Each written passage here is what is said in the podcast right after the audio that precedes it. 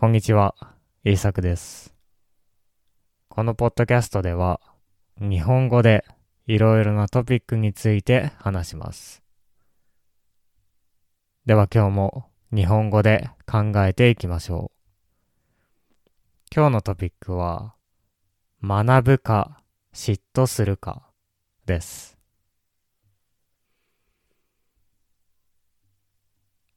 自分よりもすごい人を見たとき、あなたはどのようにしますか？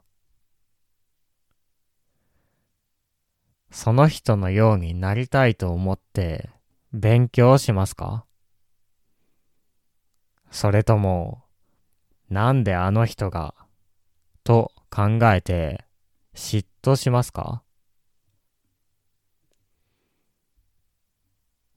嫉妬というのは、英語でエンビーのことですね。誰かのことを羨ましいと思ったり、なんで私は持っていないのに、あの人は持っているんだ、と思ったりするときに、私たちは嫉妬します。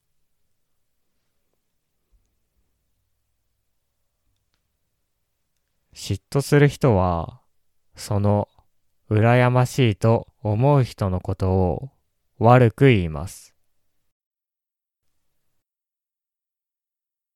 あの人は運が良かっただけだ。とか、私の方がすごい。とか言います。そして、その人の悪いところを探します。悪いところを見つけられたら、ほら、やっぱり悪い人だ、と考えます。しかし、人には、どんな人でも悪いところがあるものです。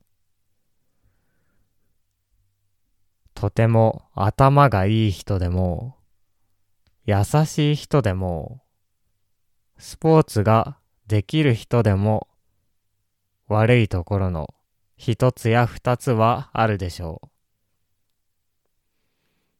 そんなものを探したって何にもなりません。それなら人に嫉妬しても仕方ありません。それよりもその人から何かを学んだ方がいいでしょう。その人のいいところから勉強するのです。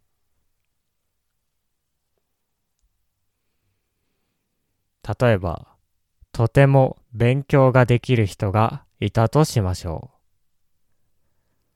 う。その人はとても頭がいいです。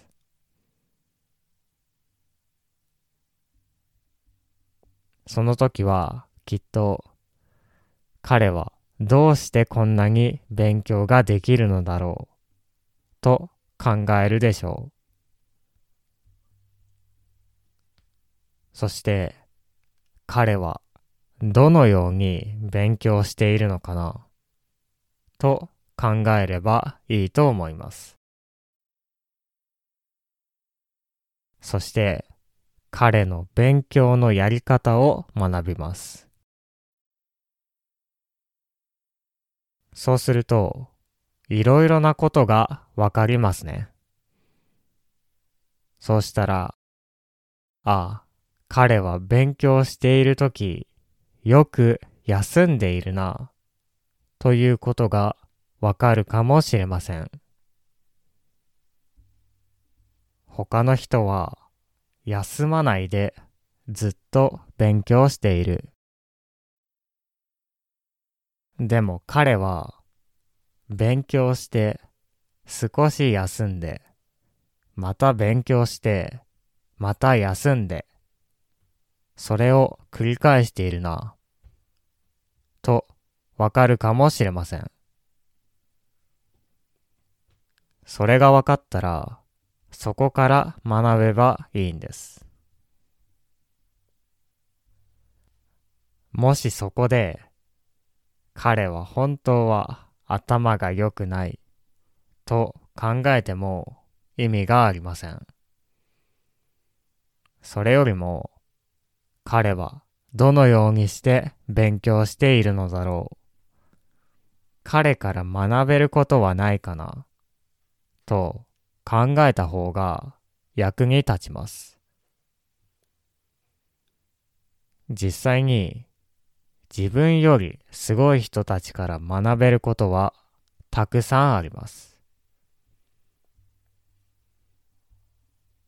中国の思想家の孔子もこのように言っています。自分よりもすごい人がいたら、その人の真似をする。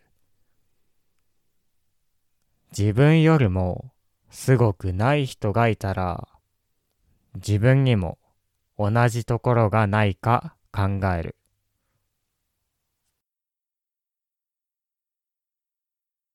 つまり、すごい人がいたら、その人のいいところから勉強します。その人のいいところを学びます。同じことができるように頑張ります。すごくない人がいたら、自分にも同じ悪いところがないか考えます。そして、その悪いところを直そうとします。同じことをしないように頑張ります。そのようにすると、すごい人からもすごくない人からも学ぶことができます。中国の孔子はとても頭がいい人です。その人の言葉からもまた学ぶことがたくさんあります。そのため、すごい人を見たら、嫉妬するよりも学んだ方がいいと思います。嫉妬して何も学ばないのはもったいないです。せっかくいいところを見つけたのですから、そのいいところから勉強しましょう。そうすると自分が良くなります。また、他の人にとってもいいですね。自分が良くなれば、他の人にもいい影響を与えられますから。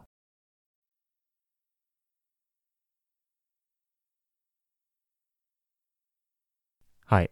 今日は学ぶか嫉妬するかということについて話してきました。人に嫉妬してしまう人は多いですが、できるならそこから勉強したいですね。では、聞いてくれてありがとうございました。また次回のポッドキャストでお会いしましょう。